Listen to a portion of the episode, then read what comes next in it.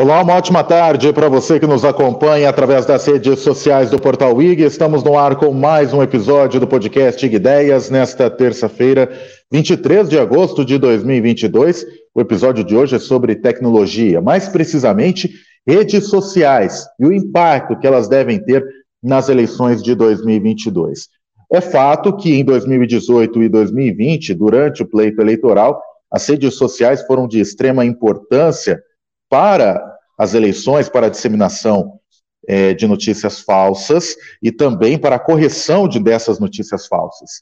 E as redes sociais também devem ser protagonistas nas eleições deste ano, tanto que o Tribunal Superior Eleitoral, o TSE, já anda se movimentando para evitar as fake news e também trazer mais segurança jurídica das redes sociais na participação eleitoral de 2022. A gente vai ter dois convidados aqui, dois especialistas, que é o Marcelo Vitorino e o João Victor Archegas. Mas quem participa comigo nesta live, quem já dou o meu primeiro boa tarde, é para a repórter de tecnologia do Portal IG, Dimitria Coutinho, que vai aparecer aí na tela. Dimitria, uma ótima tarde para você. Seja muito bem-vinda novamente. Boa tarde, João. Boa tarde a todo mundo. Sempre um prazer estar aqui com vocês. Eu já vou dar o boa tarde aos nossos convidados. Primeiro, Marcelo Vitorino, professor de Marketing e Comunicação Política da ESPM. Tudo bem, Marcelo? Uma ótima tarde para você. Obrigado por ter aceitado o nosso convite. É, a gente está com um pequeno probleminha, acho que seu microfone está desligado. Agora foi. Voltou. Tudo bem, boa tarde. Sinto aí por, por não estar tá nos melhores trajes hoje de docente, mas eu estou em campanha eleitoral. Então eu consegui um espacinho para poder falar com, com todo mundo.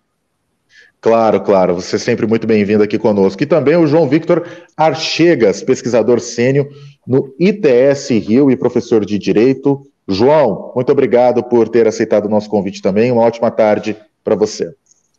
Muito obrigado, muito obrigado pelo convite. Estou ansioso aí pelo debate, pela conversa.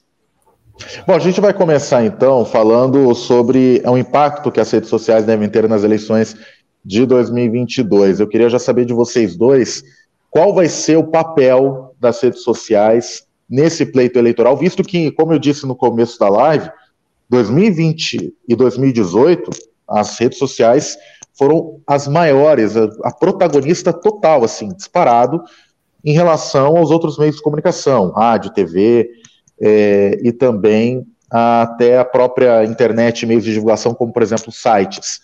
As redes sociais tomaram um papel mais importante. Qual que é o impacto que elas devem ter para essas eleições?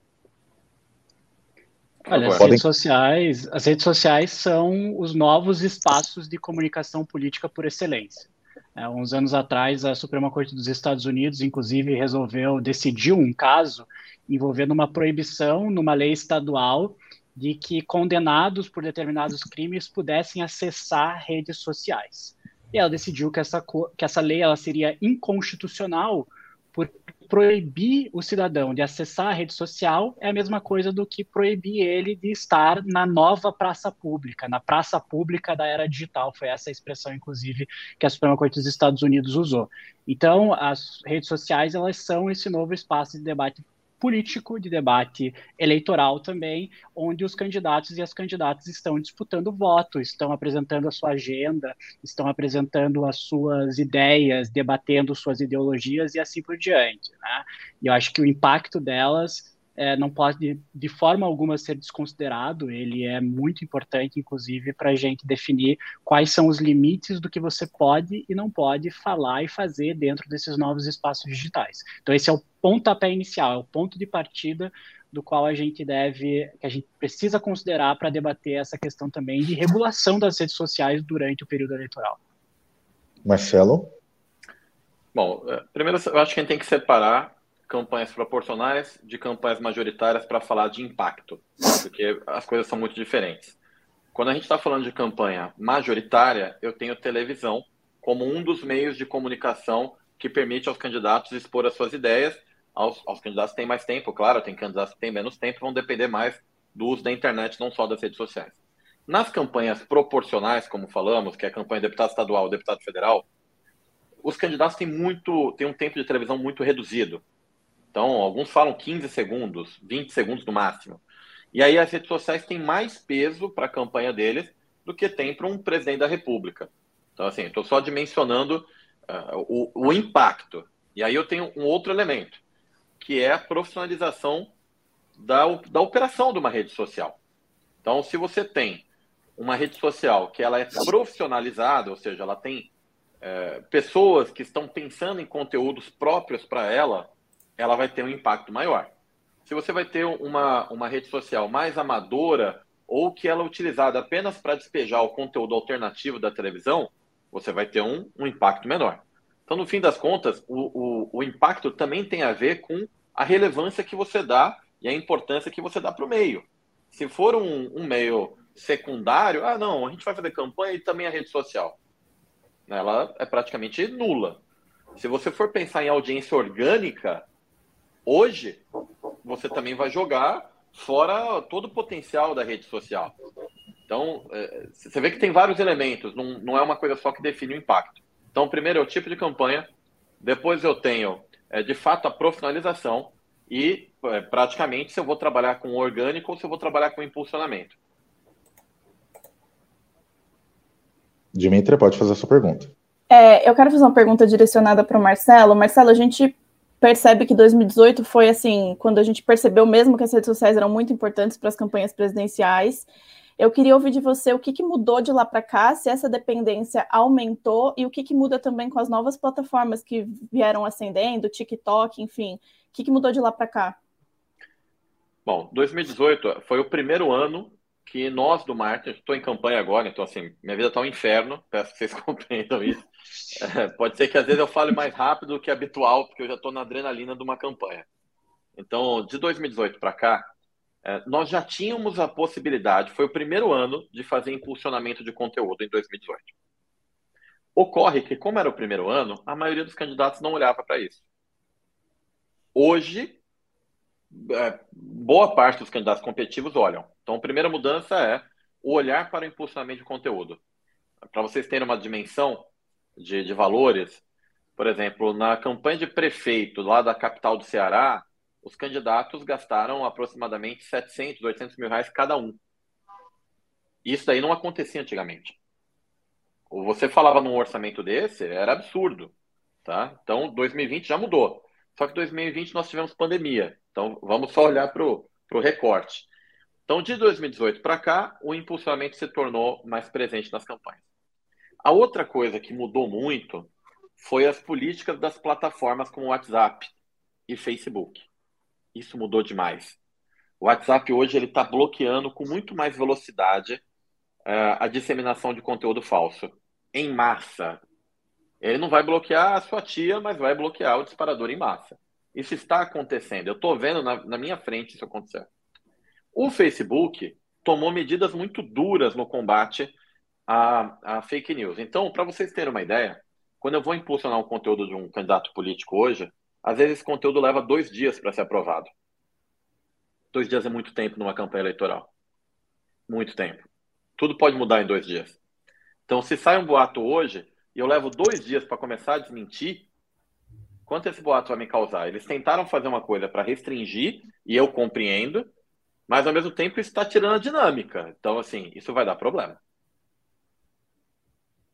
É... Se você me permite passar claro, a bola para o João Archegas, eu queria ouvir de você a respeito disso que o Marcelo estava falando, assim, dessas mudanças nas plataformas, como é que a gente enxerga isso do lado da moderação de conteúdo? Exato, acho que primeiro a gente tem que enfrentar o fato de que as plataformas elas têm liberdade, elas têm um espaço de autorregulação para criar essas regras, criar esses princípios e aplicar isso a partir de casos concretos. E isso vem do próprio direito.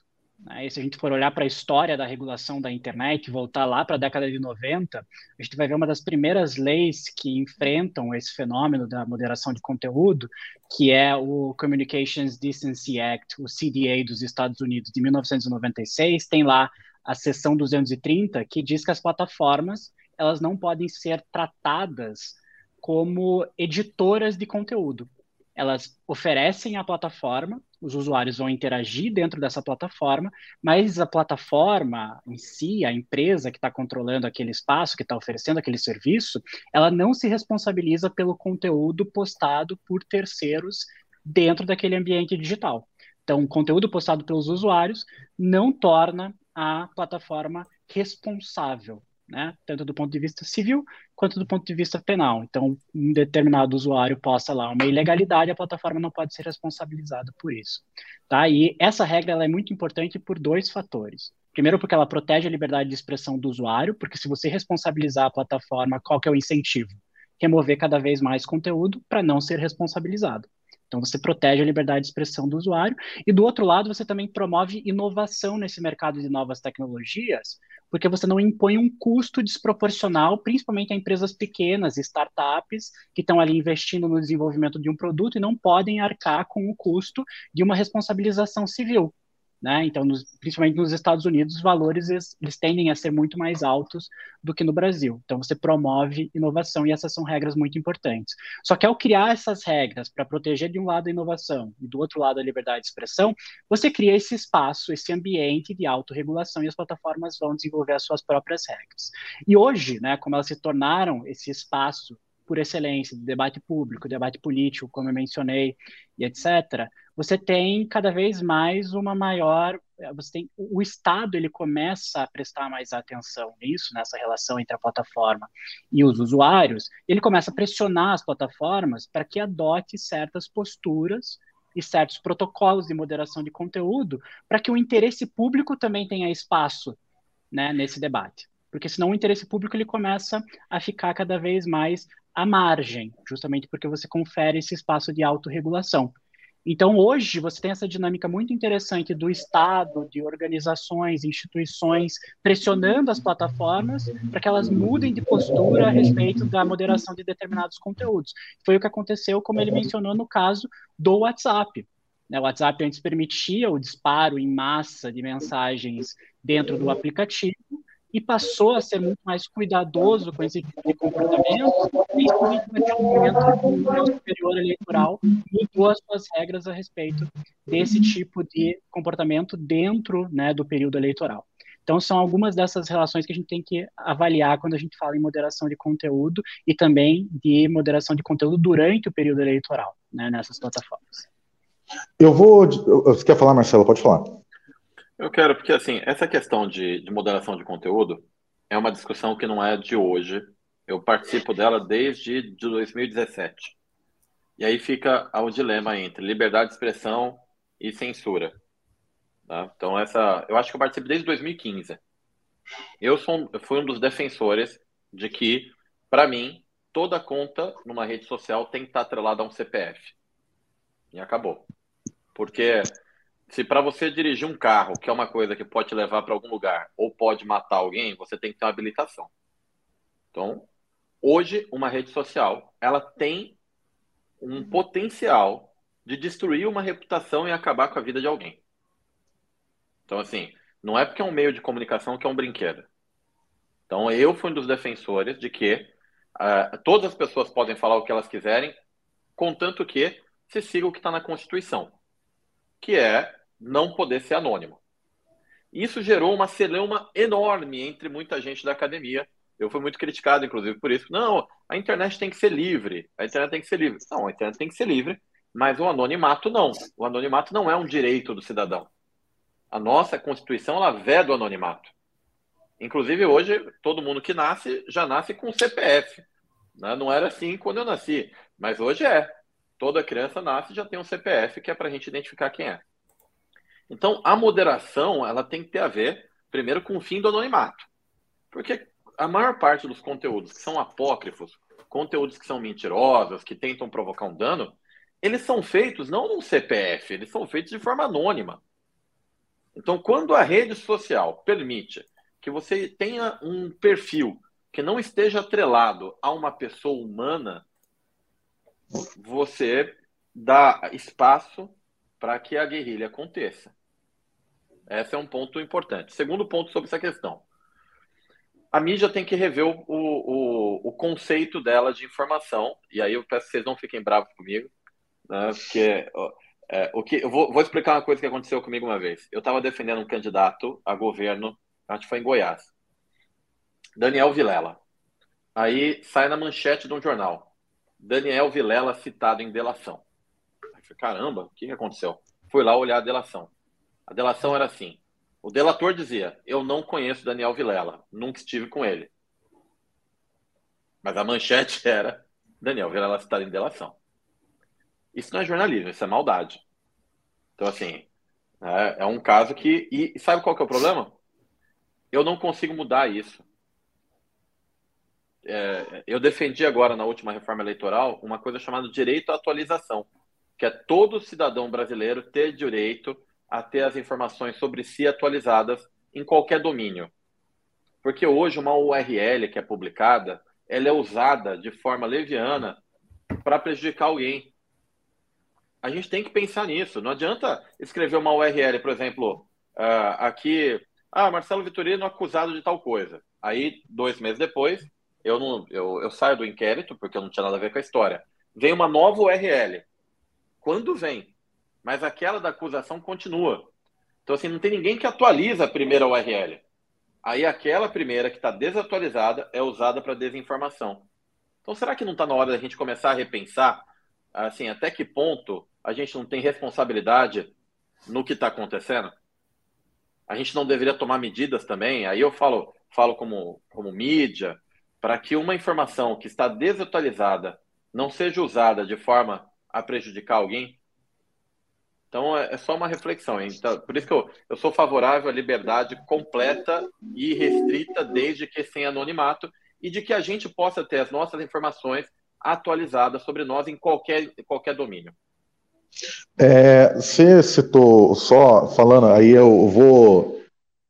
Eu, eu, concordo com você que realmente acho que a mídia, algumas mídias, tá, são mídias uhum. desconhecidas, tá? São mídias mais desconhecidas.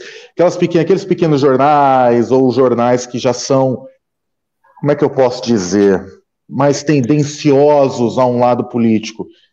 É, é bom a gente separar porque eu e a Dimitra acho que a gente pode falar com muita propriedade, porque você também, porque você é professor de comunicação, é, jornalistas, quem se forma e quem trabalha, por exemplo, nesses grandes portais como o IG, a gente tem um código de ética a seguir e, e a gente segue ele à risca, tá? É só para deixar muito claro para você que está nos acompanhando que e realmente isso que o Marcelo disse existe em jornais de pequeno porte, aqueles que estão vinculados realmente à política, e eu concordo com ele nesse sentido de que a gente precisa, a gente não pode ser sensacionalista, a gente está aqui daquilo que está na informação mesmo por exemplo, é o que é, aqui nós do IG a gente faz muito, a gente dá a informação aquilo que está mesmo, que é aquilo que é existente. Então, por exemplo, não é o caso do Daniel Vilela, a gente não colocaria um título desse que seria colocado em jornal pequeno.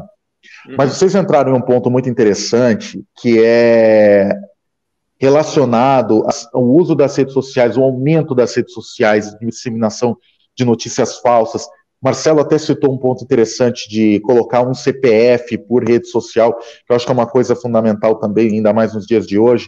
Eu vou direcionar minha pergunta para o João e o Marcelo complementar, porque é uma coisa que a gente tem percebido nos últimos anos, a disseminação em massa de fake news. O WhatsApp agora tem reduzido isso por conta dos seus é, protocolos é, de segurança vinculados ao TSE, e o Tribunal Superior Eleitoral também tem firmado algumas parcerias firmou parceria com o WhatsApp, com o, o, grupo Meta, né, que é o WhatsApp, Facebook, Instagram. Está tentando, ou já conseguiu ali meio com o Telegram, mas muita gente tem migrado para o Telegram para a disseminação dessas informações. Eu queria saber de você, João e Marcelo, começando pelo João, se o que, que é, o que, que você acha dessas parcerias, tá? E se elas são fundamentais para garantir a segurança democrática das redes sociais, segurança de um pleito eleitoral, a influência que as redes sociais têm num pleito eleitoral, a segurança democrática dentro das redes sociais. Perfeito. Só puxando um gancho que, que vocês deixaram aí desse último debate, né? O ITS ele sempre foi muito ativo nesse debate sobre a necessidade ou não de você ter um CPF atrelado a uma conta de rede social. E a gente está do outro lado do debate, né? Não vou nem não vou, não vou puxar esse gancho, mas só para para deixar isso registrado que a gente entende que isso não necessariamente resolve o problema da moderação de conteúdo, cria outros problemas que, que são importantes a gente considerar nesse contexto digital específico, populações marginalizadas que às vezes dependem desse anonimato para participar do debate público, etc. E óbvio, você tem essas distorções que foram mencionadas, mas só para deixar isso, isso registrado. Em relação a, a, a, isso especificamente, né, Telegram, WhatsApp, eu acho que tem uma questão que a gente precisa desdobrar, que é muito importante, que é o fato de que esses dois aplicativos, às vezes, eles são tratados como a, a mesma coisa, o mesmo formato né, de, de rede social, etc. E não são, né? Porque no WhatsApp você não tem necessariamente moderação de conteúdo por excelência, porque o WhatsApp ele aplica, como todos nós sabemos, a criptografia de ponta a ponta. Então, nem o aplicativo, nem a empresa tem acesso ao conteúdo das comunicações que acontecem na plataforma. Né? Porque você tem uma chave em um celular, em um dispositivo, você tem outra chave no outro dispositivo, e você precisa da chave para ter acesso ao conteúdo daquela mensagem. Então, as, me as, mensagens são criptografadas, certo? Então, em alguns casos, né, até o Marcelo mencionou isso, em alguns casos você consegue controlar algumas informações falsas que viralizam, justamente porque elas viralizam, e aí você tem acesso àquele conteúdo, e o WhatsApp pode fazer um controle utilizando uma tecnologia que a gente chama de hash, né, que é um código que é específico para cada mensagem, mas ainda assim tem suas falhas e tem os seus limites, porque cada vez que você altera uma palavra que seja de uma mensagem, que você copia e cola a mensagem ao invés de encaminhar aquela mensagem no aplicativo, você gera uma nova hash. Né? Então é muito fácil você também contornar esse tipo de moderação dentro do aplicativo. O Telegram já é muito diferente. Né? Porque o Telegram ele não tem por default, pelo menos, uma criptografia, você precisa ativar ela, né, para que você tenha acesso a esse serviço. E, em geral, você tem grandes listas de transmissão de conteúdo dentro do Telegram que mais se assemelham a redes sociais como o Facebook, como o Twitter, né, que são campos de discussão públicos mesmo, diferente de grupos privados e conversas privadas no WhatsApp. Então, uma outra dinâmica de interação dentro do aplicativo, com outras possibilidades de moderação também. Tá? Então, assim, quando você fala das parcerias entre né, o Tribunal Superior Eleitoral e essas plataformas, muito importante já de largada a gente considerar essas diferenças, tá? No caso do Telegram especificamente, tá? Eu acho que no caso do WhatsApp essas parcerias são essenciais e a plataforma vem implementando algumas mudanças e algumas é, até aquela questão do chatbot do TSE, enfim, algumas mudanças ali dentro da arquitetura da plataforma que podem ser positivas para o debate público durante o período eleitoral, sem dúvidas, tá? Em relação ao Telegram, o buraco é um pouco mais embaixo. Tá? A gente teve aquele caso do, é, do STF bloqueando o aplicativo, porque o aplicativo não respondia né, às autoridades, à justiça brasileira, e aí o Telegram do nada surge e fala: opa, peraí, né, tá aqui uma lista, eu vou me comprometer com todos esses pontos, vou implementar isso para evitar esse, esse bloqueio, né? E, e aí a gente precisa se pergun perguntar, né? O Telegram realmente tem capacidade técnica para fazer aquilo com o que ele se comprometeu naquela carta que ele enviou ao Supremo Tribunal Federal? Então, até então, você tinha uma empresa que sequer tinha representação dentro do território nacional. Tá? Aí, do nada, essa empresa vem e diz: olha, a gente vai monitorar diariamente os 100 principais canais de transmissão de mensagens no Telegram, que são responsáveis por 98% do conteúdo que é disponibilizado na plataforma. Tá? A gente também vai monitorar grandes canais de mídia no Brasil, para eventualmente verificar se tem algum problema, alguma desinformação rolando na plataforma, algum ponto de atenção, etc. E a gente vai moderar esse conteúdo ativamente né, para evitar desinformação, para evitar discurso de ódio e, e assim por diante. Bom, então, uma empresa que nem tinha representação no país, agora ela vai passar a fazer tudo isso como? Né? Então, é uma coisa você se comprometer com esse ponto especificamente, outra coisa é você preparar uma infraestrutura de moderação de conteúdo, treinar uma equipe para moderar esse tipo de conteúdo, que é um conteúdo extremamente sensível, que depende do contexto político e eleitoral de um país, do tamanho do Brasil, né? Então, assim, são algumas questões que a gente precisa se questionar ativamente. Será que o Telegram realmente vai ter capacidade para fazer aquilo com o que ele se comprometeu? Né? Então, na prática, a gente provavelmente não vai ver isso acontecendo, pelo menos não como o Telegram né, é, apresentou lá naquela carta para o Supremo Tribunal Federal. Marcelo, pode concluir. essa questão de, de, de Telegram e WhatsApp, Eu vou falar agora como a pessoa que tem que usar isso para comunicar. Tá? Então, do, do, ponto, do ponto de vista do, do marketing. O Telegram ele não tem nem de longe o mesmo alcance que o WhatsApp. Então vamos falar agora em, vamos ser pragmático, né? Nos Estados Unidos, por exemplo, o WhatsApp não, não é tão utilizado quanto o SMS. Lá se usa mais SMS. Obama, em 2008, já fez uma campanha com SMS e e-mail, e foi assim que ele conseguiu mobilizar base de dados, aquele caramba. Aqui, quem é o rei da comunicação universal no digital? WhatsApp. Telegram não. Então, o Telegram está para talvez o WhatsApp da mesma forma que o Twitter está para o YouTube. Então, assim, ou está para o Instagram. É, é, é muito menor o, o, poder de alcance que tem perto do WhatsApp. Você às vezes monta um canal, o canal tem 10 mil pessoas, 20 mil pessoas. Aí uma publicação, eu monitoro aqui, né? Nos nossos. Então, um canal com 20 mil pessoas, depois de três dias você publicou uma mensagem, mas nem duas mil viram. Então, você vê como ele não tem o mesmo impacto? Não, não dá para tratar igual.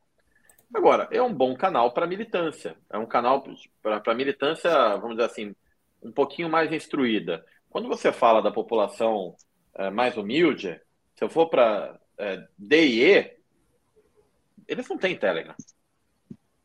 Que é a base da, da. Qual que é a população mais facilmente influenciável por um boato? Classe D e E.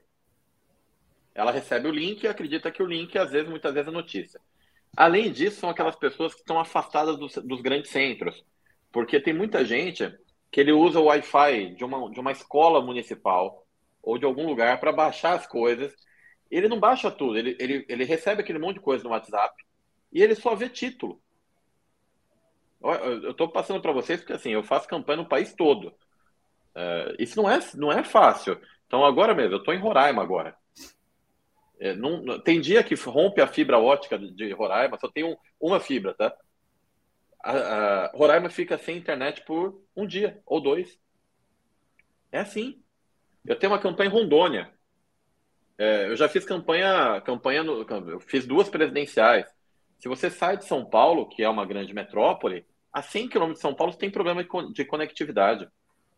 Então, até esses números de usuário de internet são meio, assim, não são muito confiáveis, sabe? Nós temos muitos usuários de internet, mas não quer dizer que seja usuário de internet, que consome conteúdo todo dia, que faz tudo todo dia.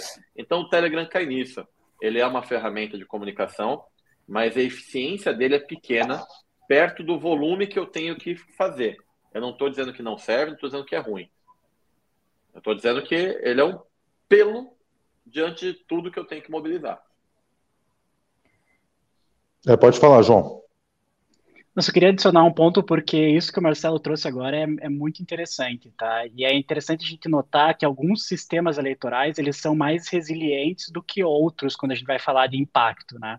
Então, essa análise, como você falou, faz muito sentido no, no caso do Brasil, faz muito sentido. Agora, se você for olhar para Estados Unidos, né, uma plataforma como o WhatsApp, que não é muito utilizada, né, então você tem a prevalência do SMS e tudo mais, mas uma plataforma como o WhatsApp pode ter um impacto desproporcional no pleito, porque em determinadas localidades o WhatsApp ele é muito utilizado por determinadas comunidades. Né, foi o caso do, do, do, impacto do WhatsApp nas últimas eleições presidenciais dos Estados Unidos de 2020 no condado de Miami-Dade, né? Miami-Dade tem, uma cidade de Miami, né? E as áreas ali próximas, tem uma comunidade de latinos, né? Como a gente sabe, pessoas que saem de países na América Central, na América Latina, vão até Miami, né? Para morar lá. E aí, para se comunicar com os seus familiares e os seus amigos nos países que elas acabaram de deixar, elas utilizam o WhatsApp, né?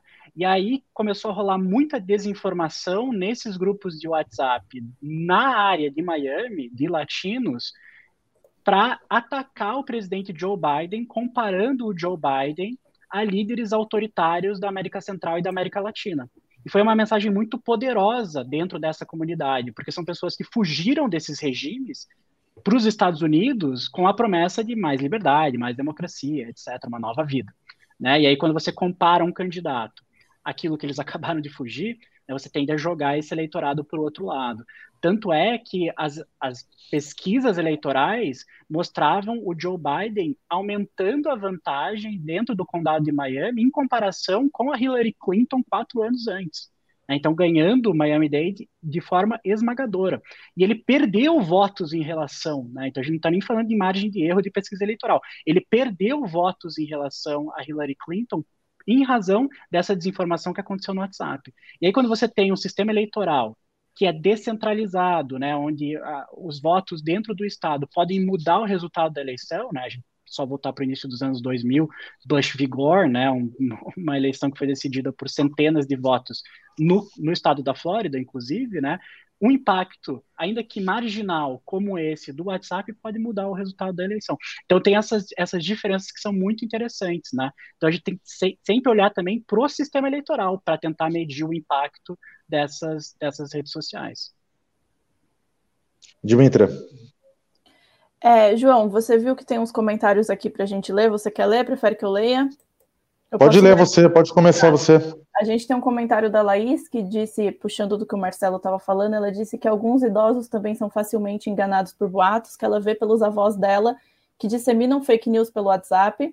E ela comentou também que o TikTok tem se tornado uma rede que pode influenciar nas eleições, que ela tem visto candidatos postando vídeos cada vez mais para atrair os jovens usuários da rede? É, eu vou só dar um, uma conclusão em relação a essa pergunta da Laís, porque eu conheço os avós da Laís e eu conheço e eles disseminam realmente uma gama de fake news enorme, assim. E isso tem me atiçado muito pelo fato de que a, o que eu percebo é que realmente esse público mais idoso cai muito em contradição.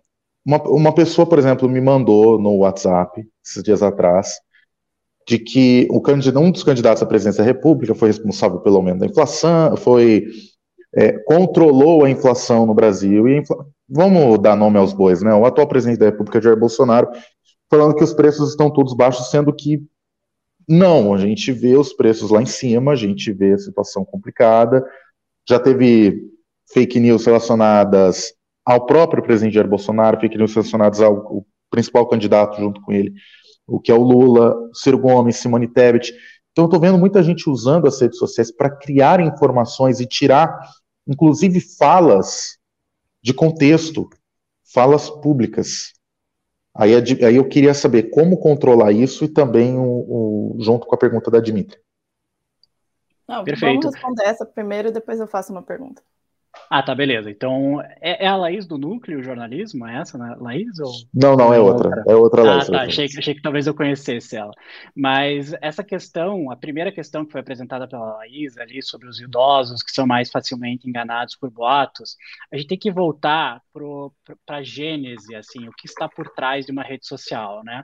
A rede social, ela acaba enfraquecendo o papel de intermediários é, que antes tinham muito controle sobre o mercado de informações. É o caso da, de canais de mídia, é o caso da televisão, é o caso de jornais e também é o caso de partidos políticos, né, que são enfraquecidos pela ascensão das redes sociais, porque a partir do momento que as redes sociais ganham cada vez mais usuários, você muda o paradigma de comunicação. Você passa de um paradigma de um para muitos, de um paradigma de muitos para muitos. Né? Então, é, é outra forma de você estruturar a comunicação na era digital. Tá? E aí o que acontece? Algumas pessoas não se dão conta dessa mudança de paradigma e começam a interpretar notícias, a interpretar mensagens com uma mentalidade do paradigma anterior. Ou seja, quando vê uma mensagem no WhatsApp, acha que aquela mensagem passou por uma curadoria, que teve uma checagem de fatos, que teve alguém por trás trabalhando na verificação daqueles fatos e tende a encarar aquilo como verdade. Como encara como verdade um artigo que lê no jornal, pelo menos com mais confiança. Né? Então a gente precisa, é uma questão também de educação midiática. Né? Então, quando você mostra, e eu já tive essa experiência com os meus avós, assim, por isso que eu posso falar isso. Quando você fala com os, com seus avós e, e mostra para eles, olha, você pode construir uma mensagem como essa. Basta você digitar no seu teclado, mandar para um colega, esse colega vai mandar para um grupo, eventualmente isso vai viralizar e você vai começar a convencer uma série de pessoas. Só que você verificou essa informação, você tem certeza que ela é verdadeira? Não necessariamente. Né? Então você tem que mudar a perspectiva das pessoas para que elas entendam como é essa dinâmica de comunicação na internet. É por isso que pessoas, né, como ela diz, pessoas mais idosas às vezes são mais vulneráveis à desinformação na internet. Tá? Justamente porque elas não têm essa educação midiática para entender essa mudança de paradigma que é chave para interagir na internet. Perfeito. Eu queria mudar um pouco de assunto, voltando um pouquinho para o que o Marcelo estava falando dessa comparação entre impacto de WhatsApp e Telegram. Eu queria te perguntar, Marcelo, qual que vai ser a principal rede social dessas eleições? A Laís comentou essa questão do TikTok, a gente já vê candidatos usando. A gente tem uma sensação de que talvez a extrema-direita use melhor o YouTube a esquerda use melhor o Twitter. Eu não sei se essa é só uma sensação ou se é um fato. Aí eu queria entender com você qual que vai ser assim a principal rede social dessa campanha ou se isso varia de acordo com o candidato também. Acho que a principal rede social da campanha vai ser aquela que eles resolveram usar direito. Porque, na verdade, o problema é que os candidatos usam mal todas as redes sociais. É, vamos, vamos ser muito honestos. O que, que é uma rede social? Rede social é um ambiente puramente, puramente, para entretenimento e relacionamento. A informação propriamente dita, ela pode estar dentro de uma rede social, mas ela não é o produto-chefe de uma rede social. Ah, você não tem, você tem que lembrar que a rede social ela é projetada num desdobramento virtual de uma rede social física. Então, assim, estamos nós num clube conversando, cada um contando uma história, contando uma piada, falando mal da vida alheia, coisas que as pessoas fazem normalmente um conta um boato que ouviu, então até isso, você vê, pô, eu ouvi dizer que tal coisa. Quem numa roda de amigos nunca, nunca teve alguém que falou, eu ouvi dizer. Isso é, é a fake news da forma presencial. Então, assim, a rede social é um espelho, a rede social virtual, digital, Facebook, Instagram, ela é um espelho da vida real. Ponto. Os candidatos não entendem isso. 90% ou mais dos candidatos, para não ser é, usa a rede social como um depósito de conteúdos. Ela usa numa via unidirecional. Pum, tá aqui, ó. Só conteúdo para você, leitor. Pronto. Raramente você vê um político interagir na rede social de alguém. Pode reparar. Quando é que tem um comentário de um político na rede social de alguém? Ou seja, ele não está fazendo um princípio básico da rede social, que é o social. Sim, vamos lá. É, a rede dos políticos é uma rede antissocial. Não é uma rede social. Eu vou pegar, vou dar exemplo dos presidenciáveis. O Lula. Ótimo, Lula é um ótimo exemplo. O Instagram dele. Primeiro que assim, o público predominante do Lula não está no Instagram. O público predominante do Lula, ele está no Facebook. É um público um pouco mais velho, uma população um pouco mais humilde, uh, e, e nos grandes centros ele tem acesso pela televisão e outros meios. Mas assim, público predominante. Tá lá no Facebook. Não tem nenhum tratamento para quem atua com ele no Facebook. Aí ele vai para o Instagram. Aí, quando estava aquele processo de voto jovem, botaram o Lula de óculos Juliette. Cara, com todo respeito a quem fez a comunicação, o Lula, em tese, do ponto de vista do marketing, deveria ser vendido como nosso Mandela, entendeu? É o cara que foi preso, que teve a esposa morreu, teve não sei o quê, e passou por tudo. Você bota o cara que era para ser vendido como o nosso Mandela, respeitadas as proporções, e bota ele de óculos Juliette para ganhar like. Você acha que isso é bom negócio? Então, tá vendo? Assim, eu tô tentando, eu tô tentando esconder a minha a minha satisfação. A indignação, assim, eu acho que a indignação está clara e notória em relação a isso. Como é, que, como é que tu faz um negócio desse, entendeu? Era o cara que devia ser a voz do desassistido. E você bota ele para ser a voz do hipster, meu Deus do céu. Então, você percebe a, a, a, dissonância cognitiva que isso causa? Porque o Lula, quando ele, ele faz isso, ele não é o Lula que tem força. Agora, por exemplo, o Lula trouxe a Anitta para o palanque. Cara, Anitta, legal? É legal. Mas sabe quem ia ser muito mais legal? Uma cantora gospel. Porque ela, ela vai no público do outro. A Anitta já é do público dele. Entendeu? É, é, isso é comunicação, isso é estratégia. Por isso, assim, qual é a rede social que vai predominar? Aquela que o, o candidato resolveu usar direito. Se ele quiser interagir, Instagram pode ser a melhor dele. O Trump, quando entrou, o Trump é tão antigo que ele, ele, ele ressuscitou o Twitter. E o Twitter era uma rede social dele, mas ele focava no Twitter. Aqui a gente não tem foco. Aí agora chamaram o Janones. Eu falei, meu Deus, esse negócio só piora. Eu acho que eu vou me aposentar, eu vou mudar, vou fazer outro tipo de marketing, porque o político não está dando. Assim, agora o Janones é o grande cérebro da rede social. Nossa, assim, acabou, né? Assim, tem que pagar a luz, fechar a lojinha, porque não dá mais. É, o, o Bolsonaro, e eu tenho várias restrições, não, não vou defender de forma alguma os méritos, tá? Não, e, e, esse aí tá menos ruim ainda. Você lembra que ele, ele, é, vocês estão vendo na tela o Lula de óculos, mas tem pior. Tem ele mostrando coxa, assim, tá umas coisas, o negócio tá, tá fora do comum. Aí o, o, Bolsonaro, com todas as limitações que tem, ele usava melhor a rede social, ele fazia live em cima da prancha, ele dava aquela cara de esse cara é que nem eu. Porque quando você está dentro de um. Vamos, vamos falar de definição de voto. Como é que você escolhe o, o camarada que você vai votar? Basicamente, primeiro você tem que ter uma conexão emocional. Você tem que achar que ele conhece a tua vida, ou que ele pensa parecido com você, ou que ele conhece de alguma forma a tua realidade. Você não vota por proposta, porque se votasse por proposta, nós teríamos outros presidentes. O Fernando Henrique foi, um, é, foi uma anomalia brasileira. O Fernando Henrique não era para ser eleito. Assim, ele não tem nada a ver com o brasileiro. Assim, o Fernando Henrique fala cinco idiomas, é professor não sei aonde. Ele só foi eleito por causa do plano real. Sejamos honestos. Os outros foram eleitos mais com a cara. Depois do Fernando Henrique, o Lula é a cara do brasileiro, o, o Bolsonaro é a cara do brasileiro, de, falando de grandes, grandes segmentos, tá, pessoal? Estou dizendo de todo mundo. Né? Então, existe uma grande parcela que se identifica com as coisas que o Bolsonaro fala, existe uma grande parcela que se identifica com o que o Lula fala. E a gente tem que respeitar isso daí. Tá? Isso tem que ser muito bem visto.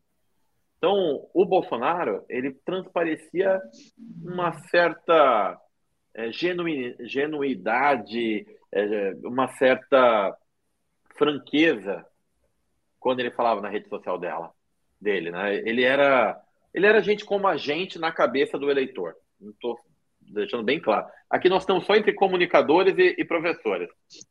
Esse negócio não pega.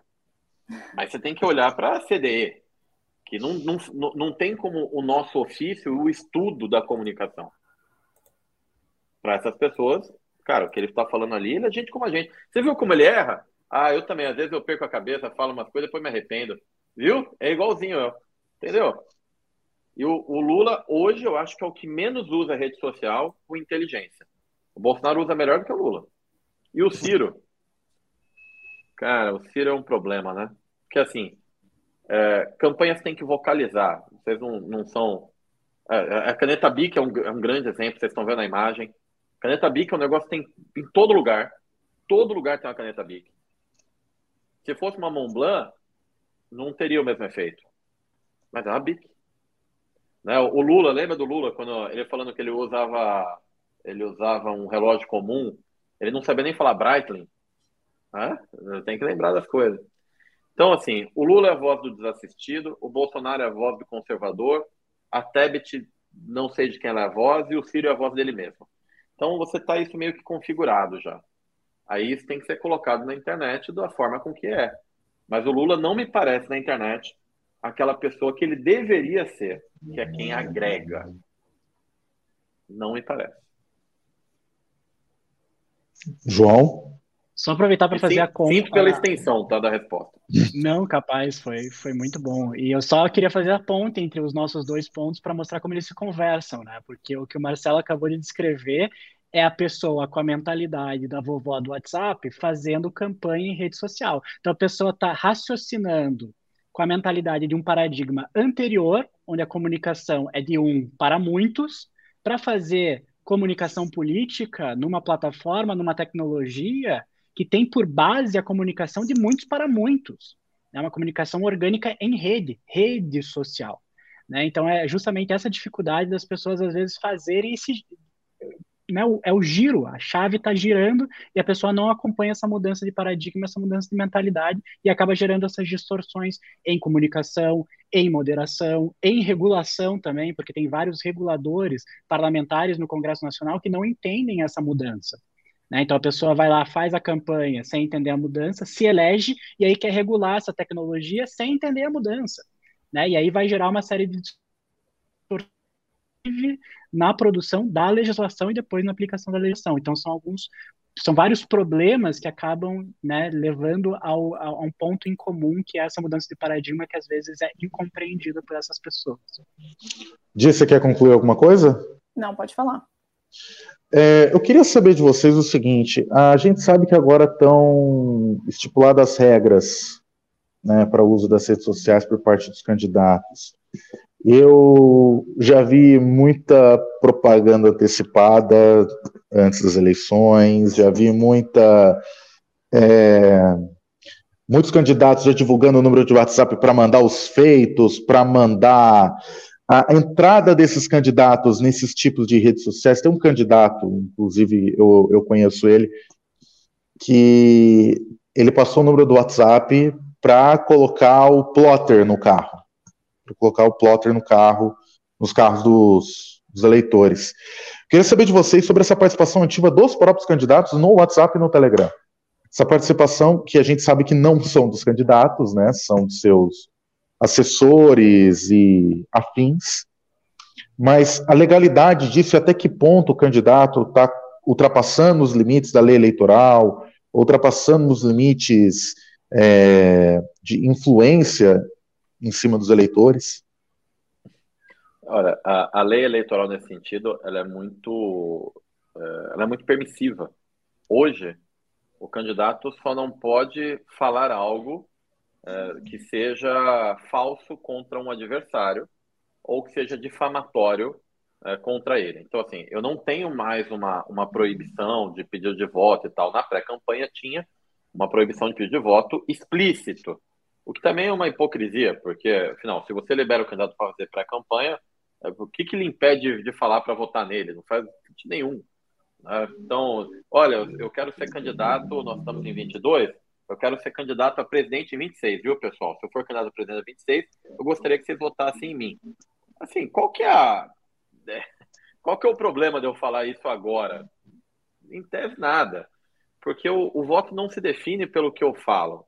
O voto se define pelo que a pessoa sente. Então, é, o voto ele tem a prioridade nele a composição emocional e depois o racional. Não é o contrário. Não é assim, poxa, esse cara é muito bom no que ele faz. Agora deixa eu ver se eu me identifico com ele. Geralmente é o oposto. Tá? Eu gosto dessa pessoa, deixa eu ver se ela tem algo bom para fazer. Então não tem limites hoje. A gente sabe que não dá para um candidato estar num WhatsApp conversando com as pessoas, porque ele tem que pedir voto. Eu tenho que lidar com isso. Como é que eu lido com isso? Quando a minha equipe responde em nome de um candidato, ela coloca lá, equipe fulana. Porque eu também não posso mentir para o eleitor e falar que é o candidato que está ali. Agora, vocês sabem a maior parte das coisas que a gente recebe nos canais? Vocês têm ideia do que a gente recebe? Eu recebo pedido de, pedido de todo tipo de dinheiro é muito comum. É, para passar a pessoa na frente da fila de alguma coisa, de saúde, de para conseguir uma vaga na creche para alguém. É, pra... Eu já recebi pedido, inclusive, eu, eu, eu printei esse negócio que eu quero guardar para uma aula, tá? De uma, de uma moça que falava que queria do que o, o meu candidato desse para ela um, um vibrador. Porque a, a, o, o, marido da mãe dela morreu e a mãe dela estava muito triste, então a nossa candidata deveria dar um vibrador de presente, fora é, pedido de emprego, assim, tudo que vocês puderem imaginar, menos proposta ou alguma coisa da campanha. O que vem para a gente geralmente é algo não republicano, porque a gente não pode dar nada, nem um pão de queijo numa campanha eleitoral, porque isso configura abuso de poder econômico, tá? Isso é compra de voto. Mas a maioria dos pedidos que vem para mim não é assim, poxa, eu quero saber o que, que a, a pessoa vai fazer para gerar emprego. Não. Eu preciso saber se ela consegue uma vaga de emprego para mim agora. Então, o eleitor está muito mal acostumado. Aí eu vi até no comentário a Tainara falando, é, pedido para construir piscina, a, a, Fabiana já recebendo pedido de viagem para lua de mel. Olha o nível da maluquice que a gente está. As pessoas pedem de tudo nisso daí. e a gente, obviamente, tem que responder. João, você quer complementar? Não, até fiquei feliz que esse foi o abacaxi para o Marcelo descascar, que facilita Desculpa. a minha vida aqui também. Eu vou, eu vou só, desculpa, de, eu só preciso perguntar, porque você falou na, durante a campanha eleitoral, não citando nomes, mas conheço políticos que fazem doações ou conseguem acordos para divulgar em redes sociais antes dessa campanha. Isso também não configura poder de abuso econômico? É, a gente tem uma, uma regra sobre o uso da comunicação em período eleitoral. Então, assim, eu não posso pagar para um influenciador, por exemplo, para que ele divulgue a minha campanha. Influenciadores estão fora da regra. Então, assim, ah, vou chamar o Felipe Neto minha campanha. Não posso pagar. E eu ainda defendo a tese, que estava na reforma política, que não, não chegou aí para o Senado, de que os influenciadores que usam o seu canal como forma de captação de, de, de negócio, vamos dizer assim, não possam fazer propaganda, porque é como se fosse, vamos supor que você fosse dono de um, de um shopping. Você é dono de um shopping. Você pode botar um outdoor sobre um candidato? Não. Você pode mandar distribuir papel, folhetinho dentro do seu shopping? Também não. Porque aquilo ali é um negócio. O canal do YouTube, por exemplo, do Felipe Neto, é um negócio ou é um uso pessoal? É um negócio. Então, eu não estou falando que, que para ele defender A ou candidato B. Indifere. Se aquilo é um negócio, se ele tem finalidade de negócio, ele não pode ser usado numa campanha eleitoral. Senão, é, eu permitir o shopping, é, eu, eu proibir o shopping permitir o, a mídia. Então, eu venho aqui no IG, olha, quero aproveitar para falar que você deve votar no meu candidato, o número é tal. Eu não posso fazer isso, gente. É uma maluquice. Então, isso que você colocou é ilegal. Eu não posso fazer nenhum acordo para nem que seja para disseminação de conteúdo durante o período eleitoral. Certo. Uh, Di, pode fazer essa pergunta. É, a gente está chegando já no final, né, João? Vou querer fazer uma pergunta para a gente finalizar. É, eu queria ouvir de vocês dois se vocês acham que as redes, as redes sociais estão preparadas para garantir é, um processo eleitoral democrático. A gente falou bastante sobre moderação de conteúdo e a gente tem vários exemplos do quanto essa moderação não funciona corretamente, sobretudo uh, quando a gente pensa em política. A gente tem alguns exemplos. É, na última semana, né, a, uma ONG internacional denunciou o Facebook por permitir uh, anúncios políticos com desinformação eleitoral aqui no Brasil. Recentemente, aqui no Portal I, a gente também fez uma reportagem que mostrou que o YouTube leva em média nove meses para deletar vídeos do Bolsonaro quando ele comete desinformação. Então, a gente tem exemplos de que essa moderação de conteúdo não funciona tão bem. Eu queria ouvir de vocês é, se vocês acham que as redes sociais estão preparadas para garantir eleições democráticas e, se não, o que, que ainda falta para melhorar. Podemos começar pelo João. Perfeito. Acho que tem uma questão pragmática que a gente precisa enfrentar quando a gente fala em moderação de conteúdo, que é o seguinte, né? É um volume extraordinário de informações para você moderar. Então, assim, é impossível você moderar isso com uma eficiência de 100%. A moderação de conteúdo na internet e em redes sociais, ela sempre será probabilística.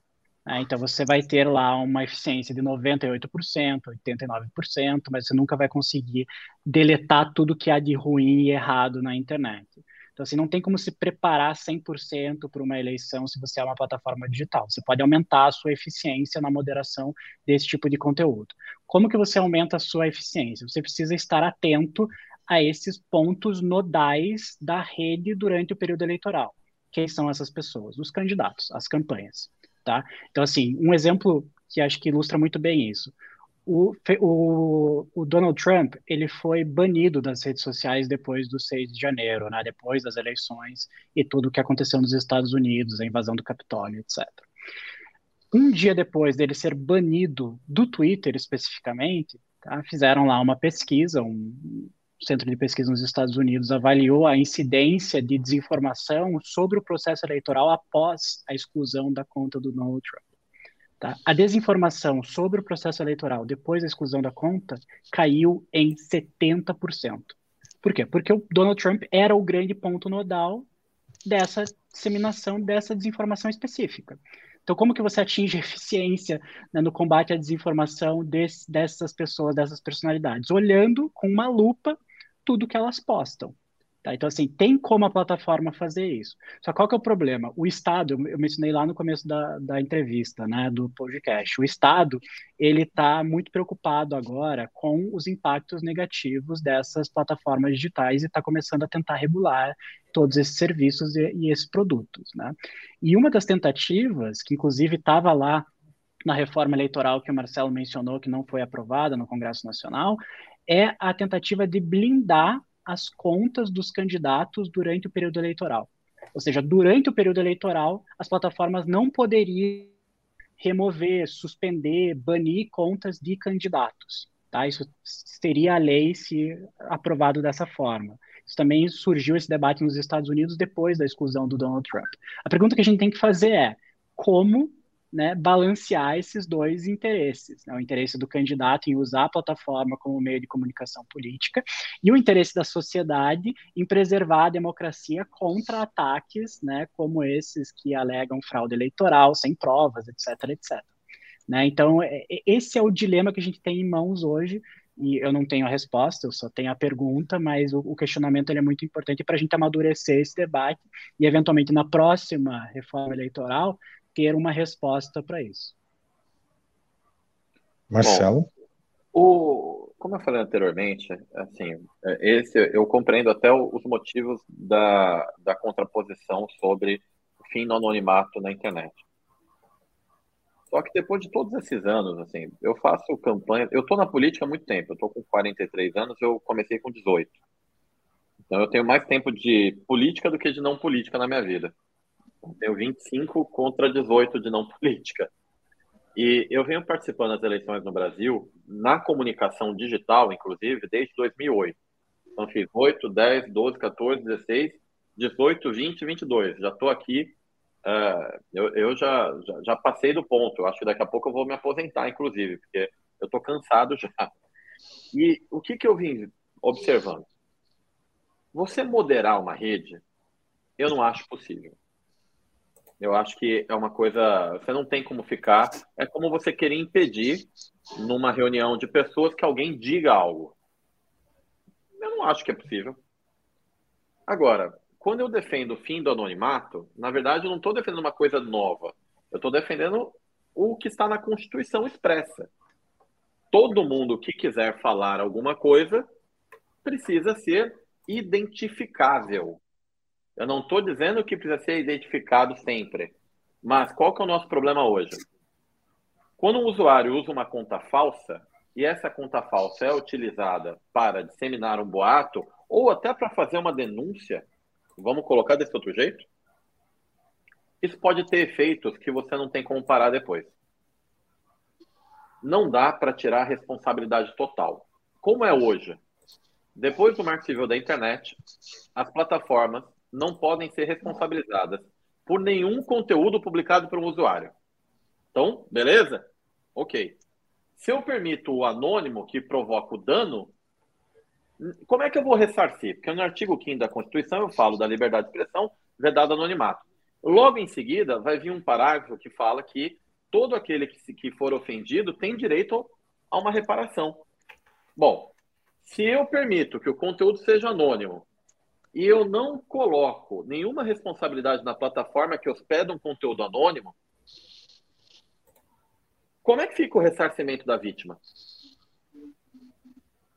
Entende qual que é? Eu não estou falando que, olha, eu tô, tem que coibir a denúncia. Não, de nenhum. É, eu, o que eu acho é o seguinte, a gente tem que fazer, respondendo a tua pergunta de forma muito objetiva, as plataformas de redes sociais não estão prontas para proporcionar um debate democrático responsável. Por quê? Porque quando você permite o anonimato e você não responsabiliza a plataforma, aí é terra de ninguém. Essa é uma questão. Então, eu, inclusive, eu defendi isso também lá atrás. Olha, dentro do meu ponto de vista, se um ofendido se manifestar pedindo a exclusão de uma, uma publicação na plataforma, o que, que cabe à plataforma? Identificar a origem. Se ela não identificar a origem, o que, que ela deveria fazer? Ou ela assume a responsabilidade por manter, ou ela exclui o conteúdo. Mas alguém tem que ser responsável.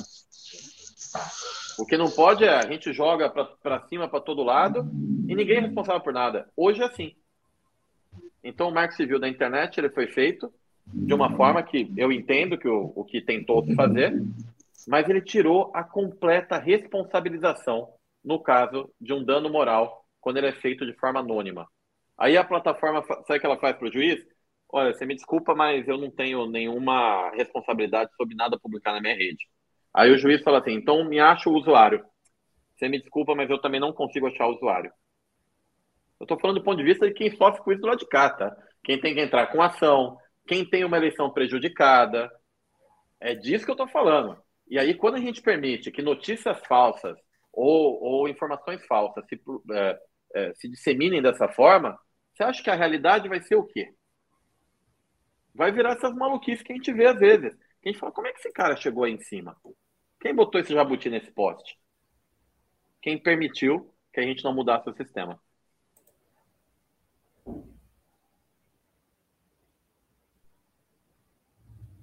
João o tá João levantou, agora sim, o João levantou a mão, acho que ele queria concluir.